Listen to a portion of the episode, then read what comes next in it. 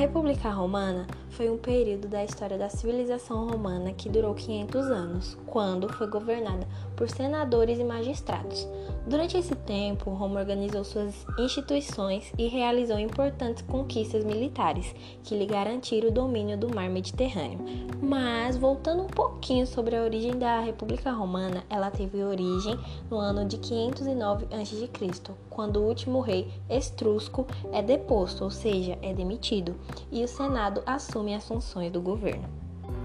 Após essa experiência monárquica que os romanos tiveram, eles optaram por não deixar o poder na mão de um só indivíduo. Por isso, eliminaram a figura do rei e todos os cargos deveriam ser exercidos por duas ou mais pessoas. Assim, não havia a figura de um só governante, mas de dois, chamado de consules. Eles tinham um mandato de um ano e deveriam ser controlados mutuamente.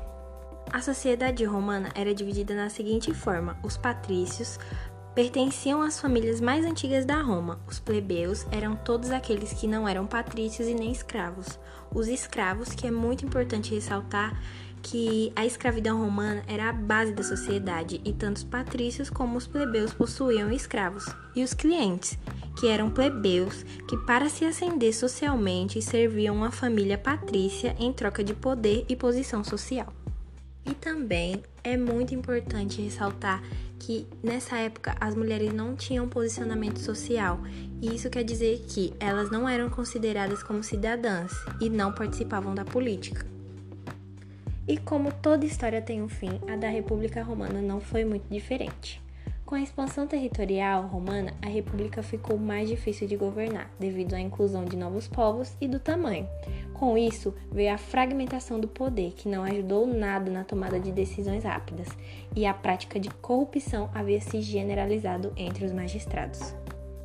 E é assim que a Câmara de Deputados e o Senado, duas instituições que decidem importante aspecto das vidas dos romanos, têm sido alvo de crítica, debates, havendo até quem renegue suas funções.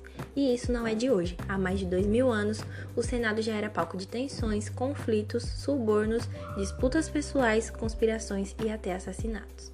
E é na Roma antiga, como citei anteriormente, que se encontra as raízes do Senado, tal como conhecemos hoje.